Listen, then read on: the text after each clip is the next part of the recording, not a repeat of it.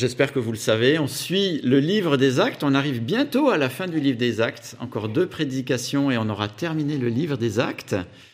Et euh, ce matin, on va être confronté à un marathon de lecture.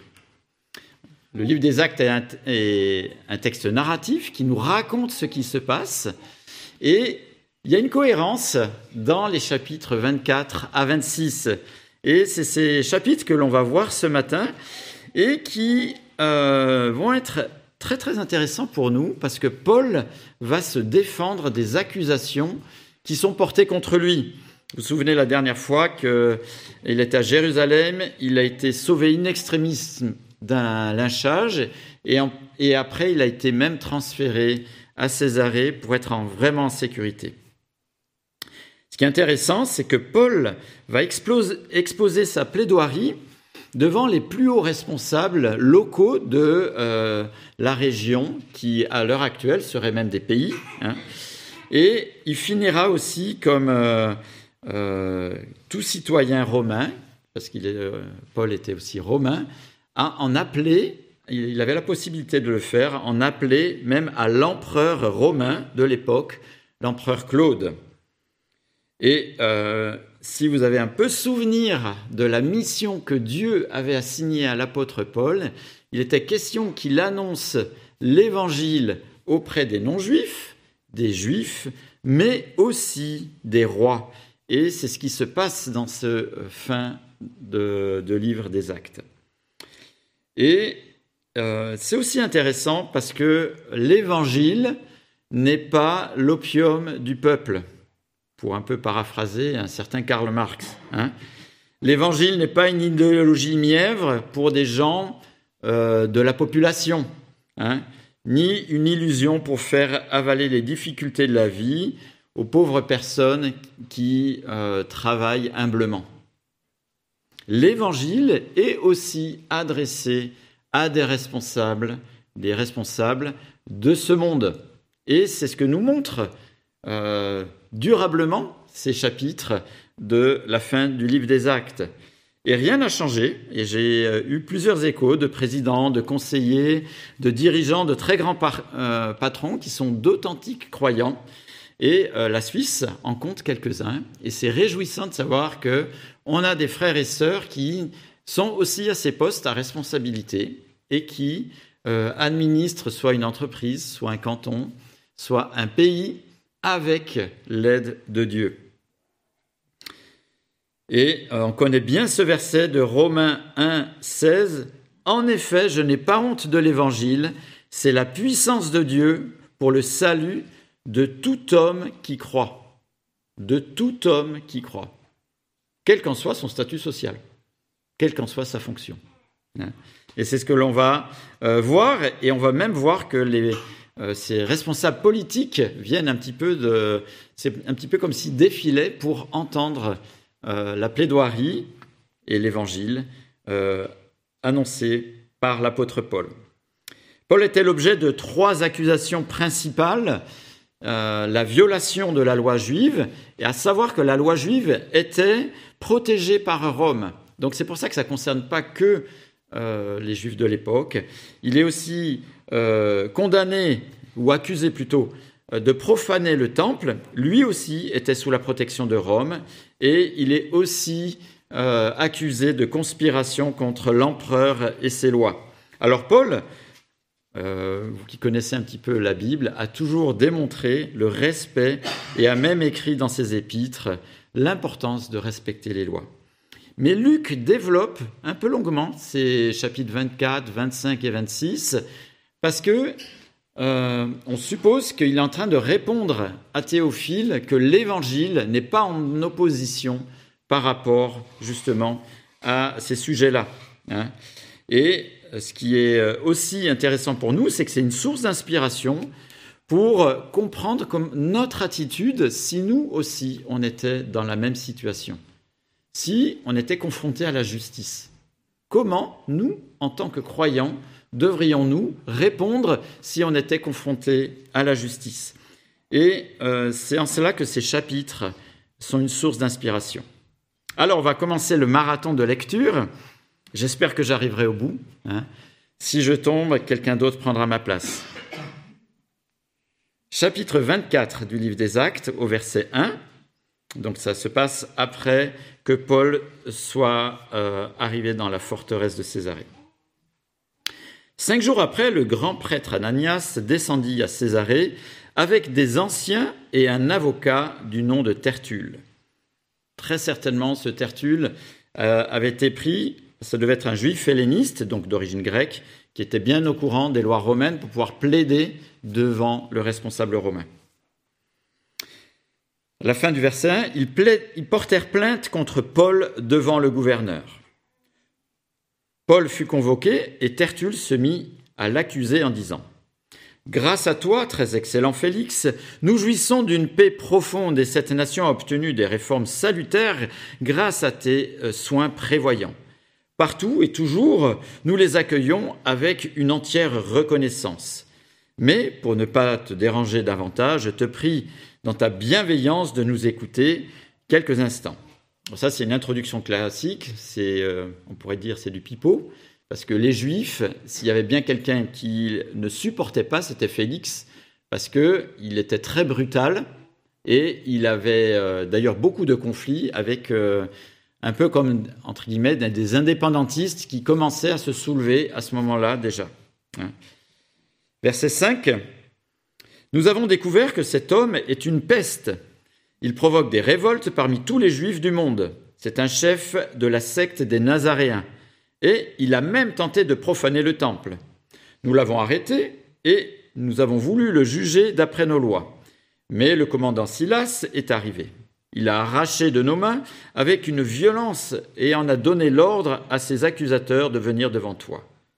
Tu pourras toi-même, en l'interrogeant, reconnaître le bien fondé de toutes les accusations que nous portons contre lui. Les Juifs appuyèrent ce réquisitoire en déclarant que c'était bien exact. Lorsque le gouverneur lui fit signe de parler, Paul répondit Je sais que tu es juge de cette nation depuis de nombreuses années, et c'est avec confiance que je prends la parole pour défendre ma cause. Comme tu peux le vérifier, il y a plus de douze jours que je suis monté à Jérusalem pour adorer Dieu. Ni dans le temple, ni dans les synagogues, ni dans la ville, on ne m'a trouvé en train de discuter avec quelqu'un ou de provoquer un soulèvement de la foule. Ils ne peuvent pas prouver ce dont ils m'accusent maintenant.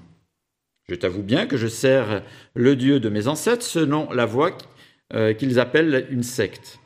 Je crois tout ce qui est écrit dans la loi et dans les prophètes, et j'ai en Dieu l'espérance, comme ils l'ont eux-mêmes, qu'il y aura une résurrection des justes et des injustes.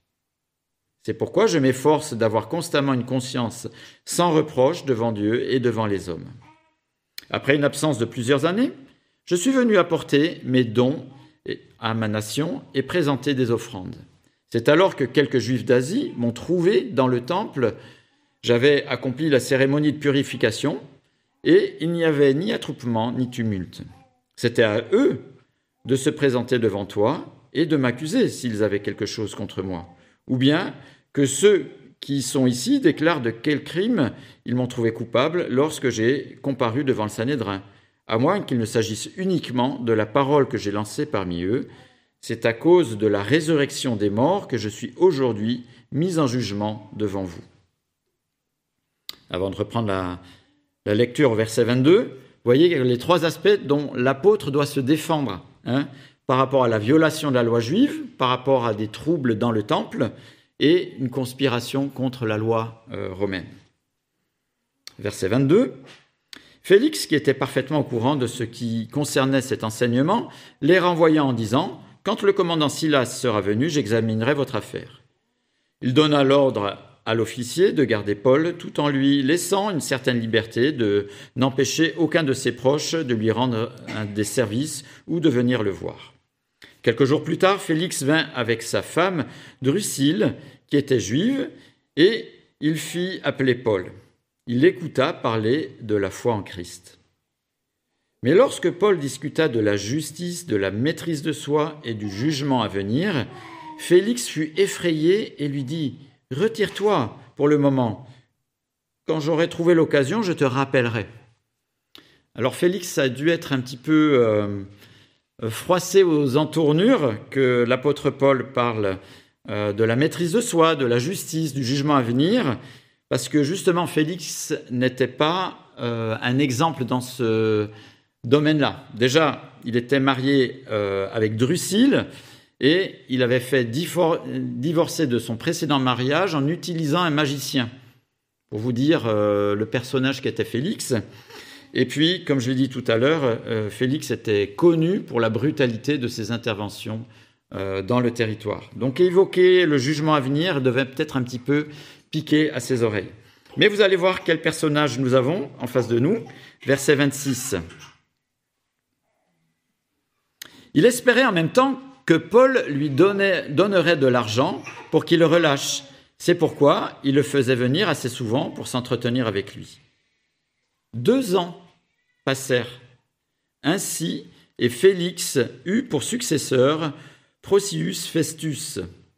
Dans le désir de plaire aux Juifs, Félix laissa Paul en prison. Chapitre 25, verset 1. Trois jours après son arrivée dans la province, Festus monta de Césarée à Jérusalem. Les chefs des prêtres et les personnalités juives portèrent plainte contre Paul devant lui. Ils lui demandèrent avec insistance la faveur de le faire venir à Jérusalem. Ils préparaient un guet-apens pour le tuer en chemin. Festus répondit alors que Paul était gardé à Césarée et que lui-même devait bientôt repartir. Que ceux parmi vous qui sont compétents descendent avec moi, dit-il, et si cet homme a commis une faute, qu'il l'accuse. Festus ne passa que huit à dix jours parmi eux, puis redescendit à Césarée. Le lendemain, il prit place au tribunal et donna l'ordre d'appeler Paul. Quand celui-ci fut arrivé, les Juifs venus de Jérusalem l'entourèrent et portèrent plainte contre lui de nombreuses et graves accusations qu'il n'était pas en mesure de prouver. Paul présenta sa défense en disant Je n'ai commis aucune faute, ni contre la loi des Juifs, ni contre le Temple, ni contre l'empereur. Dans le désir de plaire aux Juifs, Festus répondit à Paul Acceptes-tu de monter à Jérusalem pour être jugé euh, sur cette affaire euh, en ma présence? Paul dit C'est devant le tribunal de l'empereur que je comparaître. Et c'est là que je dois être jugé.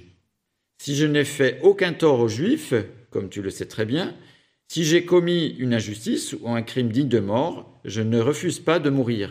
Mais si leurs accusations contre moi sont fausses, personne n'a le droit de me livrer à eux. J'en appelle à l'empereur. Alors Festus répondit, après délibération avec le conseil, Tu en as appelé à l'empereur, tu iras devant l'empereur. Quelques jours plus tard, le roi Agrippa, Bérénice arrivèrent à Césarée pour saluer Festus. Alors Festus vient de prendre ses fonctions, et vous savez qu'il y avait euh, un peu une double euh, euh, double gouvernance dans la région. À la fois, c'était les Romains qui étaient les, maîtres de, l'endroit, mais comme les lois juives étaient un petit peu particulières, ils avaient toléré qu'il y ait des rois pour que justement ça puisse répondre à ces différents aspects-là. Et donc, Agrippa, et cet Agrippa-là est le fils d'Hérode Agrippa, dont il est question dans les évangiles. Il a eu euh, différentes euh, responsabilités, mais lui aussi, c'était euh, un personnage assez trouble. Hein. Il avait une relation incestueuse puis adultère avec Bérénice, donc avec qui il se présente ici. La dite Bérénice qui deviendra plus tard la maîtresse de Titus. Mais Agrippa avait grandi à la cour de l'empereur romain, l'empereur Claude, donc c'était un familier de la cour romaine, et si euh, Festus le fait venir, c'est qu'il va lui permettre de pouvoir écrire la lettre qui va accompagner euh, le prisonnier, parce qu'on n'envoyait pas un prisonnier devant l'empereur sans une lettre qui explique un petit peu ce qui se passe. Et donc, pour à la fois conjuguer les aspects de la loi juive plus les euh, lois romaines, Agrippa sera certainement de très très bons conseils pour aider Festus. Verset 14. Comme il passait là plusieurs jours, Festus exposa le cas de Paul au roi et dit Il y a ici euh, un homme que Félix a laissé en prison. Lorsque j'étais à Jérusalem, les chefs des prêtres et les anciens des Juifs ont porté plainte contre lui en demandant sa condamnation. Je leur ai répondu que euh, ce n'est pas la coutume des Romains de livrer un homme à mort avant que l'accusé n'ait été confronté à ses accusateurs et qu'il ait eu l'occasion de se défendre contre leur accusateur. Ils sont donc venus ici et sans plus attendre, j'ai siégé le lendemain au tribunal en donnant l'ordre d'amener cet homme. Les accusateurs se sont alors présentés, mais ils ne l'ont chargé d'aucun des délits que je supposais. Ils avaient avec lui des discussions relatives à leur religion particulière et à un certain Jésus qui est mort et que Paul affirme être vivant. Ne sachant quel parti prendre dans ce débat, je lui demandai s'il voulait aller à Jérusalem pour y être jugé sur cette affaire. Mais Paul a fait appel pour que sa cause soit portée à la connaissance d'Auguste. J'ai donc donné l'ordre de le garder jusqu'à ce que je l'envoie à l'empereur. Agrippa dit à Festus, Je voudrais entendre moi-même cet homme. Demain, tu l'entendras, répondit-il. Alors vous voyez, tous ces grands responsables, finalement, à l'occasion de ce procès, eh ben, défilent devant Paul, qui rappelle à chaque fois l'Évangile. Verset 23. Le lendemain, donc, Agrippa et Bérénice vinrent en grande pompe, entrèrent dans la salle d'audience avec le commandant romain et les hommes importants de la ville. Sur l'ordre de Festus, Paul fut amené. Alors Festus dit, Roi Agrippa, et vous qui êtes présent avec nous, vous voyez cet homme au sujet duquel toute la foule des Juifs s'est adressée à moi, tant à Jérusalem qu'ici, en criant qu'il ne devait plus vivre. Or, pour ma part, j'ai constaté qu'il n'y avait rien qui mérite la mort. Mais comme il en a appelé lui-même à Auguste, j'ai décidé de le faire partir. Cependant, je n'ai rien de précis à écrire à l'empereur sur son compte. C'est pourquoi je l'ai fait comparaître devant vous et surtout devant toi, roi Agrippa, afin d'avoir quelque chose à écrire après cet interrogatoire. En effet, il me semble absurde d'envoyer un prisonnier sans indiquer de quoi on l'accuse. Alors Agrippa était vraiment euh, euh, imprégné des lois juives et des lois romaines. Hein. D'ailleurs, plus tard, Agrippa, c'est même lui qui désignera le grand prêtre pour vous dire euh, le, poids qu'il a eu pour la nation juive, et il gardera même les habits de cérémonie réservés pour le grand jour des expiations. Donc si Paul lui expose l'évangile, pour Agrippa, ce qu'il va dire, comme il connaît très très bien les écrits de l'Ancien Testament, eh bien ça va lui parler particulièrement. Chapitre 26, verset 1. Agrippa dit à Paul, il t'est permis de parler pour ta défense. Paul tendit la main et plaida sa cause ainsi. Je m'estime heureux, roi Agrippa, d'avoir aujourd'hui à me défendre devant toi de toutes les accusations portées contre moi par des Juifs. Car tu connais parfaitement leurs coutumes et leurs discussions. Je te prie donc de m'écouter avec patience. Comment je me suis comporté dès ma jeunesse, tous les Juifs le savent, puisque j'ai vécu dès le début au milieu de mon peuple à Jérusalem. Me connaissant depuis longtemps, ils savent, s'ils veulent bien en témoigner, que j'ai vécu en pharisien selon le parti le plus strict de notre religion.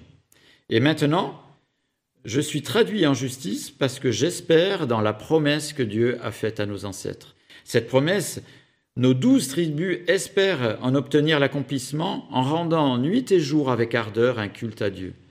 Et c'est à cause de cette espérance, roi, que je suis accusé par des Juifs. Pourquoi donc vous semble-t-il incroyable que Dieu ressuscite des morts? Pour ma part, j'avais cru devoir agir vigoureusement contre le nom de Jésus de Nazareth. C'est ce que j'ai fait à Jérusalem. J'ai jeté en prison beaucoup de chrétiens, car J'en avais reçu le pouvoir des chefs des prêtres, et quand on les condamnait à mort, je votais contre eux. Dans toutes les synagogues, je les ai souvent fait punir, et je les forçais à blasphémer. Dans l'excès de ma fureur contre eux, je les ai même persécutés jusque dans les villes étrangères. C'est ainsi que je me suis rendu à Damas, avec les pleins pouvoirs et un mandat des chefs des prêtres. Vers le milieu du jour, roi, alors que j'étais en chemin, j'ai vu resplendir autour de moi et de mes compagnons de route une lumière venant du ciel, plus éblouissante que le soleil. Nous sommes tous tombés par terre, et j'ai entendu une voix qui me disait en langue hébraïque Saul, Saul, pourquoi me persécutes-tu? Il te serait dur de te rebeller contre les aiguillons. J'ai répondu Qui es-tu, Seigneur? Et le Seigneur a dit Je suis Jésus, celui que tu persécutes. Mais lève-toi et tiens-toi debout, car je te suis apparu pour faire de toi le serviteur et le témoin de ce que tu as vu et de ce que je te montrerai. Je t'ai choisi du milieu de ce peuple et des, non-juifs vers qui je t'envoie. Je t'envoie leur ouvrir les yeux pour qu'ils passent des ténèbres à la lumière et de la puissance de Satan à Dieu, pour qu'ils reçoivent par la foi en moi le pardon des péchés et une part d'héritage avec les saints. C'est pourquoi, roi Agrippa, je n'ai pas résisté à la vision céleste. Aux habitants de Damas d'abord, puis à ceux de Jérusalem, dans toute la Judée et aux non-juifs, j'ai annoncé qu'ils devaient se repentir et se tourner vers Dieu en adoptant une manière d'agir qui confirme leur changement d'attitude. Voilà pourquoi les Juifs m'ont arrêté dans le temple et ont essayé de me tuer.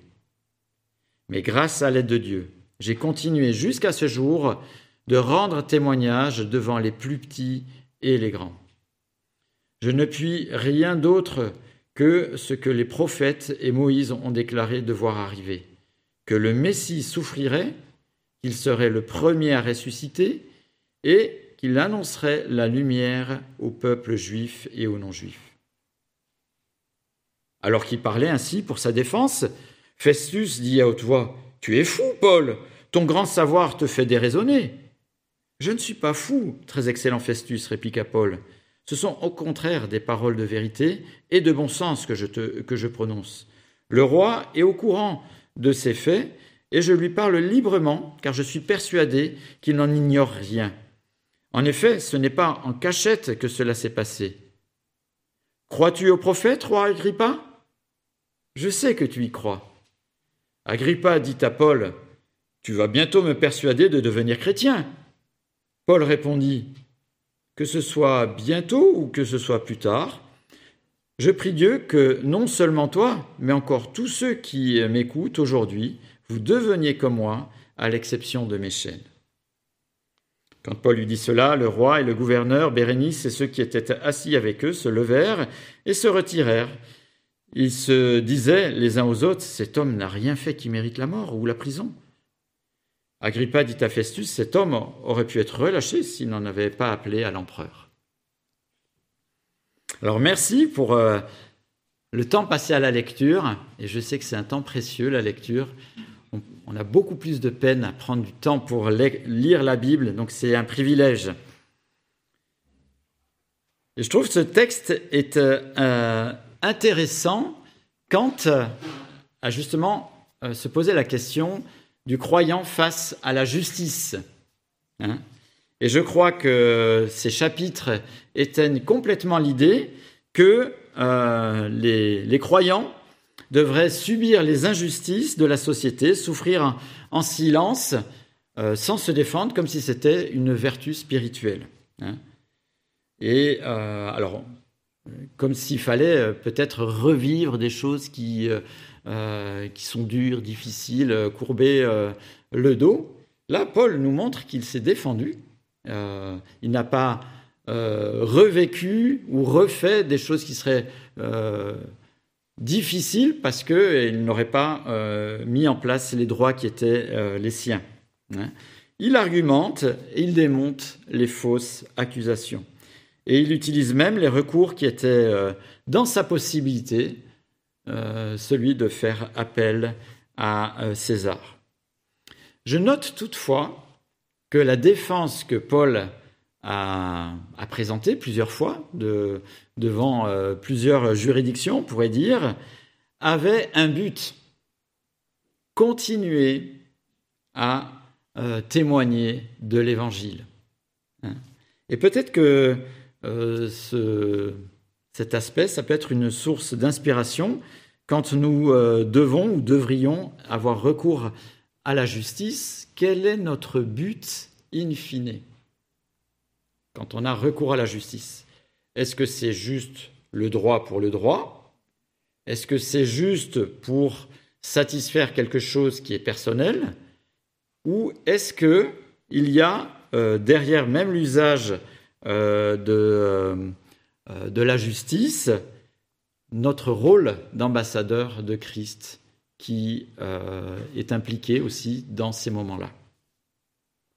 Pas que forcément on soit obligé de témoigner de l'Évangile dans des, affaires de droit commun, mais que quel est notre but quand on fait appel à justement la justice? Est-ce que on enlève notre habit de croyant et on devient des juristes euh, purs, durs et intraitables, ou est-ce qu'on le fait tout en restant les mêmes, c'est-à-dire des ambassadeurs de Christ? Alors pour élargir euh, la réflexion, pour établir une réflexion qui soit juste, comme on est dans un texte narratif, il est toujours plus sage de regarder dans l'ensemble de la Bible, surtout dans les épîtres. Et la première chose qu'on pourrait noter quand on réfléchit aspect de justice, euh, c'est que de relever que la personne qui est juste, c'est Dieu. Ça fait partie de sa personnalité. Dieu est bon, Dieu est juste. La justice fait partie de la personnalité même de Dieu. Une justice, elle, qui est parfaite. Et nous, comme on est créé à l'image de Dieu, eh bien, ce trait de caractère, eh bien, doit se trouver dans ceux qui le représentent. Hein, vous savez que on a été créé à l'image de Dieu, c'est-à-dire en statut de représentant de Dieu, et donc ce trait de caractère qui est spécifique à Dieu, eh bien, on doit aussi le retrouver aussi dans nos personnalités. Alors, le problème, c'est que nous sommes pécheurs, que l'humanité est pécheur, et que euh, on n'aura jamais la même euh, capacité de justice que Dieu. Pour autant, même si nos systèmes de justice restent imparfaits, le principe même de justice est en lien à la fois avec notre identité et qui nous démontre ce lien avec le Créateur. Et si on a tous eu un moment je pense qu'on a tous eu un moment dans notre vie ce sentiment de besoin de justice pour quelque chose qu'on avait vécu. D'où nous vient ce sentiment de justice? Eh bien, c'est un écho du Créateur, de la personne même de Dieu en nous, hein, parce que on est ses représentants. Ce sentiment de justice universelle, si on, poursuit un petit peu la réflexion, ce besoin de justice, même cet absolu de justice, est un témoignage puissant du lien entre l'homme et entre Dieu. Et je me suis posé euh, d'ailleurs euh, la question, peut-être que cette aspiration de justice est un des traits qui nous différencie du monde animal. C'est un aspect qui est spécifique aux humains, très certainement. Spécifique aussi dans notre lien d'ambassadeur aussi avec Dieu. Et je pense que, euh, majoritairement, je pense des croyants parmi nous, mais même si on était incroyants, l'idée même de justice devrait nous faire réfléchir d'où cela vient-il. Et je pense que si on est honnête, forcément, ce sentiment de justice qui est commun à tous les hommes, quelle que soit leur culture, quel que soit leur endroit, quel que soit le temps dans l'histoire, qui a toujours été là, ce sentiment de justice est un témoignage puissant que Dieu existe. Alors, euh, comme je disais, Dieu est juste, nous sommes ses représentants, on doit refléter la justice, même si on est pécheur. Le principe de justice est quelque chose de divin et euh, doit être euh, présent dans les relations humaines. Dans l'Ancien Testament, il est quand même question de nombreuses lois. Hein. Et il y a certains livres, même de l'Ancien Testament, qui sont presque exclusivement consacrés à des lois. Hein. Donc, euh, ces lois, elles ont été posées pour que d'une manière juste et équitable, toutes les personnes puissent vivre sur le même plan. Hein. Les livres des prophètes aussi sont de nombreux rappels à ce que la loi soit à nouveau mise en place et que la loi ne soit pas biaisée. Et si vous lisez euh, euh, Jérémie, euh, Amos par exemple, Michée, il y a toujours cet appel à revenir à la loi et que la justice soit les mêmes pour les personnes comme pour ceux qui ont le pouvoir. Hein. Michée 6 dit On t'a fait connaître Homme, ce qui est bien et ce que l'Éternel demande de toi, c'est que tu mettes en pratique le droit et que tu aimes la bonté et que tu marches humblement devant ton Dieu. Donc, dans l'Ancien Testament, on voit que, euh, avec l'exemple du peuple d'Israël, l'idée de justice, c'est qu'elle s'applique d'une manière équitable et juste dans le peuple, était établie et a eu besoin aussi d'être rappelée. Le principe de la justice, de l'autorité, et aussi ensuite rappelé dans le Nouveau Testament, principalement dans les épîtres. Hein. Mais on voit que par exemple aussi, Jésus s'est soumis aux lois à la fois juives et aux lois romaines euh, concernant les impôts par exemple. Le principe de justice est délégué à des magistrats, à des personnes de loi. Et la parole de Dieu les appelle même serviteurs de Dieu c'est-à-dire les magistrats, ceux qui euh, mettent en place le principe de justice. Alors, je ne sais pas si quand on voit un juge ou quand on voit euh, qu'on reçoit euh, une amende, on voit derrière que ça a été envoyé par un serviteur de Dieu. Des fois, je crois qu'on a un petit peu, il nous faut un peu de temps avant d'arriver à ce niveau-là. Hein. Mais c'est ce que la parole de Dieu nous dit. Ceux qui sont les magistrats sont les serviteurs de Dieu, dans le sens qu'ils applique le principe de justice. Alors évidemment, on est invité à respecter les autorités et ces magistrats et bien sûr les lois qu'ils représentent. Alors évidemment, on n'a pas peur euh, des magistrats quand on se soumet aux autorités, aux lois qui sont euh, devant nous. Et pour ce faire, je, vais lire dans l'Épître aux Romains, chapitre 13 et versets 2 à 5. Romains chapitre 13 et les versets 2 à 5.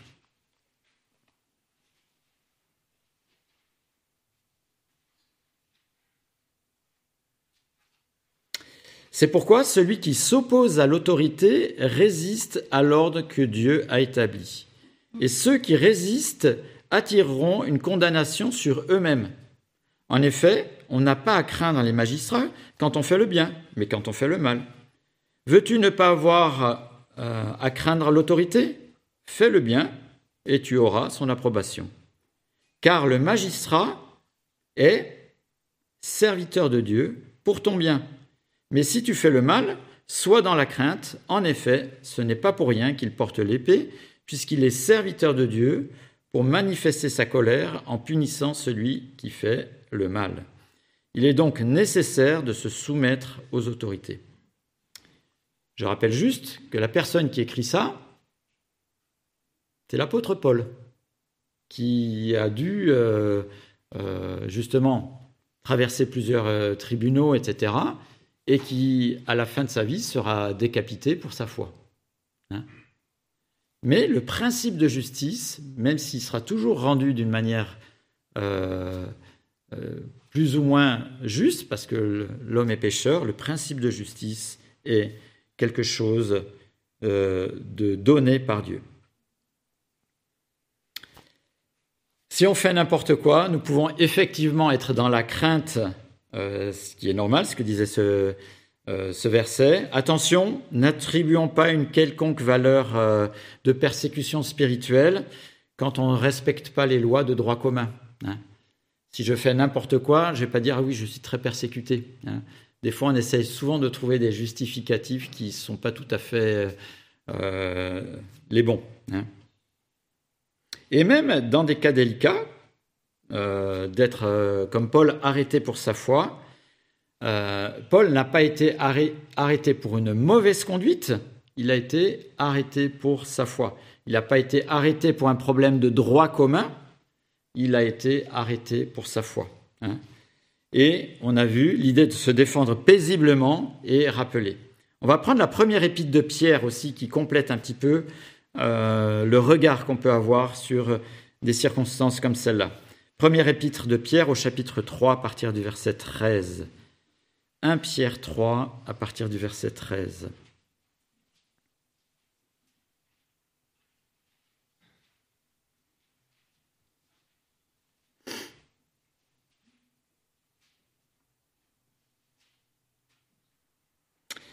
Qui vous fera du mal si vous avez pour modèle ce qui est bien? D'ailleurs, même, si vous deviez souffrir pour la justice, vous seriez heureux. N'ayez d'eux aucune crainte et ne soyez pas troublés, mais respectez dans votre cœur la sainteté de Dieu et le Seigneur. Soyez toujours prêts à défendre l'espérance qui est en vous devant tous ceux qui vous en demandent raison. Faites-le avec douceur et respect, en gardant une bonne conscience, afin que, la même où on vous calomnie, comme si vous faisiez le mal, ceux qui critiquent votre bonne conduite en Christ soient couverts de honte. En effet, il vaut mieux souffrir si telle est la volonté de Dieu en faisant le bien qu'en faisant le mal. Donc même si on est arrêté pour notre foi, euh, ben, dans tout ce qui est le droit commun, respectons les lois euh, de droit commun euh, et qu'on puisse aussi être exemplaire dans ce domaine-là. Finalement, le croyant est injusticiable comme un autre, hein, et se réjouit d'ailleurs que la justice soit faite d'une manière équitable à chacun, même si elle est euh, imparfaite, le principe de justice est quelque chose de divin. S'il doit faire valoir ses droits, c'est toujours en relation avec ce qu'il est, c'est-à-dire témoin de Christ, plus que le droit pour le droit, son bon droit, hein, et euh, qu'on puisse le faire euh, en gardant notre identité d'enfant de Dieu. Et euh, c'est peut-être aussi un domaine où on peut être particulièrement, être des témoins de Christ, et pas justement être tout d'un coup quelqu'un qui change totalement d'identité, parce qu'on touche au droit, on touche à l'argent, on touche à des domaines comme ça mais qu'on puisse rester les mêmes. Si le droit m'autorise, par exemple, à récolter davantage d'argent et qu'en ayant gain de cause, je mette dans la précarité des personnes, est-ce nécessaire d'activer la justice? Hein? Si j'avais des lois pour moi qui me permettent de gagner plus, mais que je sais que derrière les personnes seront à la rue, est-ce que je vais activer le droit pour le droit? Ou est-ce que le fait d'être enfant de Dieu me permet de voir euh, le début et la finalité de la chose.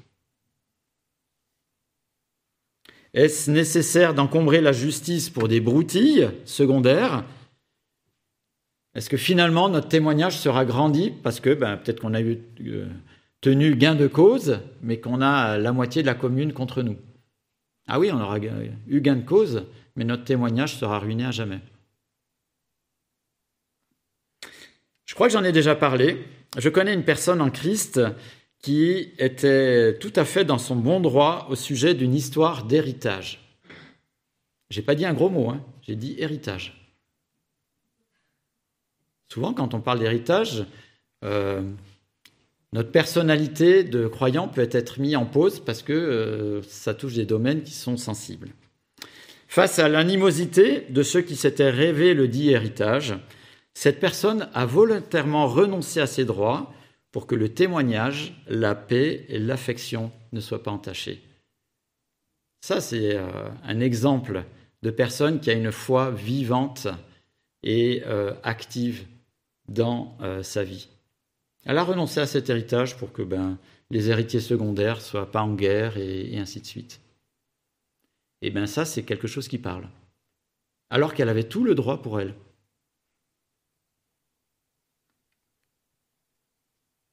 C'est d'ailleurs intéressant de voir euh, que euh, dans un certain domaine, même si le croyant est injusticiable euh, comme un autre, il y a certains aspects de la justice qui pourraient se régler pour les croyants d'une manière beaucoup plus simple.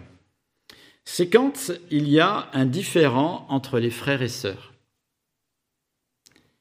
Déjà dans l'Ancien Testament, on voit que les Hébreux euh, venaient devant Moïse, après devant les responsables du peuple, pour que le droit soit donné par Moïse, qui avait cette double casquette, à la fois l'aspect spirituel et le droit commun. Hein. Euh, et, donc on connaît cette histoire avec Jétro, il avait, vraiment trop de personnes qui venaient, et ensuite il a, il a réparti les différentes demandes pour que le peuple puisse euh, justement avoir des réponses par rapport à ça.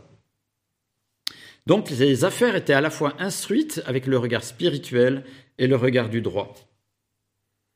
Et les responsables euh, religieux avaient ce devoir, et les prophètes de l'Ancien Testament ont souvent réinvité à revenir à la, loi, pas uniquement pour le droit, mais parce que c'était aussi l'écho de euh, la justice que Dieu demandait. Donc il y avait cette double dimension, légale de droit commun et celle attachée à l'Éternel. Dans le Nouveau Testament, Paul lui-même indique, avec euh, l'aide du Saint-Esprit bien sûr, euh, une chose similaire aux chrétiens de Corinthe. Prenez 1 Corinthiens chapitre 6 et vous allez voir justement ce qu'il en dit pour les problèmes qui pourraient survenir entre les croyants.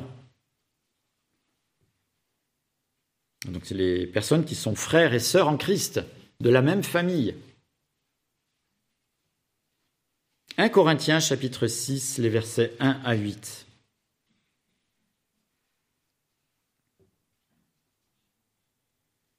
Lorsque l'un d'entre vous a un litige avec un autre, donc il s'agit de croyants, hein, comment ose-t-il demander justice devant les injustes et non devant les saints?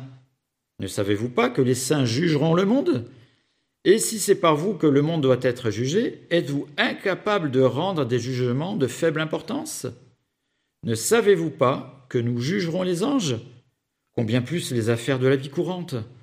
Or, si vous avez des litiges concernant les affaires de la vie courante, vous prenez pour juge des gens dont l'Église ne fait aucun cas.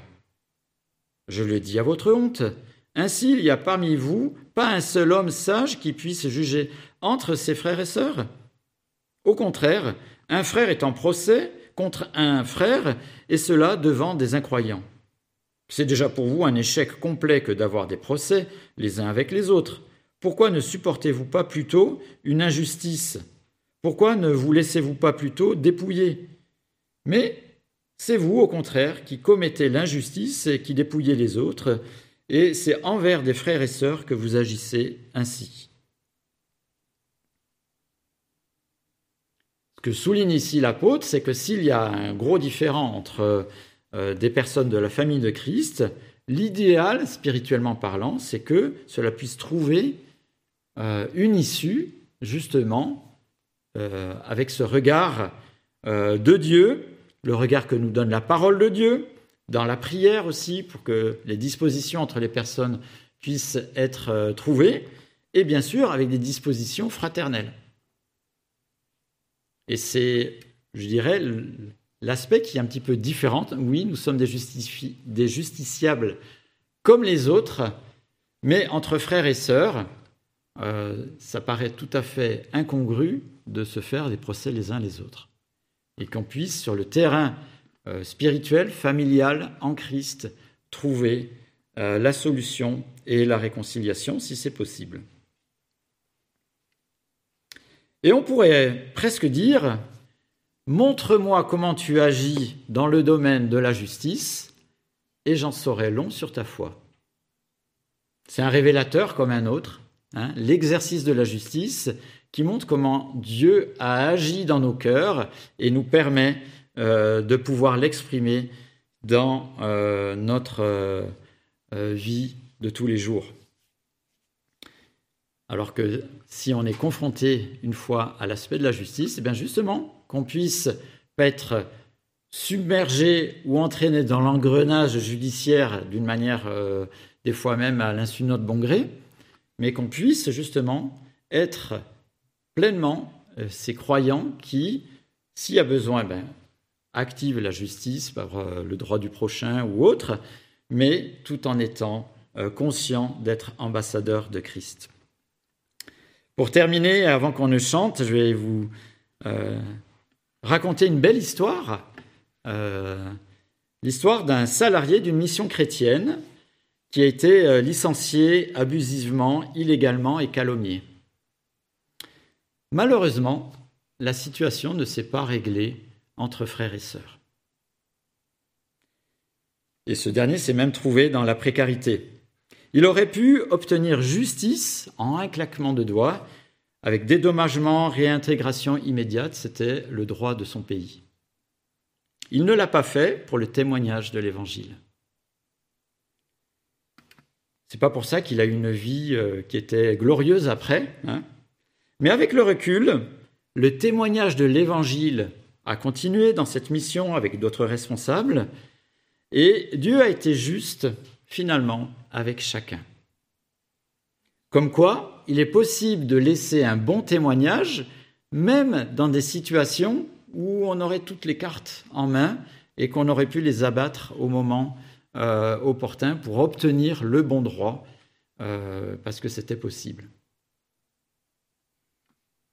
Eh bien, que Dieu nous inspire, ça ne veut pas dire qu'il faut faire ça à chaque fois, hein, que Dieu nous inspire vraiment dans ces situations où bien souvent on est un petit peu euh, embarqué comme si c'était une addition. J'ai ça, donc il faut faire ça, ainsi de suite. Et finalement, on est, on est embarqué dans la machine judiciaire sans se rendre compte que ben, on a aussi un témoignage que l'on peut porter, quelle que soit la situation. J'aimerais prier avant qu'on entende deux cantiques. Seigneur, merci pour ta parole. Seigneur, merci parce que tu es justice. Seigneur, ce besoin de justice est en nous. Seigneur, tu l'as obtenu pour nous parfaitement à la croix. Et Seigneur, euh, on, mesure euh, partiellement la grande portée de ce que tu as fait pour nous. Seigneur, nous étions condamnables, nous sommes condamnables. Par Christ, tu nous vois justes, et Seigneur, tout le mérite lui en revient. Seigneur, que cette justice puisse être euh, euh, quelque chose qui fasse partie de notre personnalité. Seigneur, quand il y a des injustices, qu'on puisse être sensible, qu'on puisse intervenir aussi au niveau euh, qui est le nôtre. Seigneur, quand on est l'objet d'injustice, Seigneur, que tu nous donnes de pouvoir expérimenter euh, ta proximité et pouvoir agir, Seigneur, comme tu euh, le désires. Seigneur, on te remercie pour l'esprit que tu mets en nous, qui nous guide dans ces moments-là. Et Seigneur, que dans ce domaine-là, ça puisse être aussi un moyen de témoignage qui soit puissant pour à nous pour qu'on puisse s'en souvenir pour nos proches, Seigneur, pour ceux aussi qui regardent notre conduite. Seigneur, que tu nous donnes de pouvoir euh, continuer à réfléchir sur le sujet euh, sous ton regard, et Seigneur, que tu nous donnes de la joie à te contempler aussi dans ce domaine-là. Amen.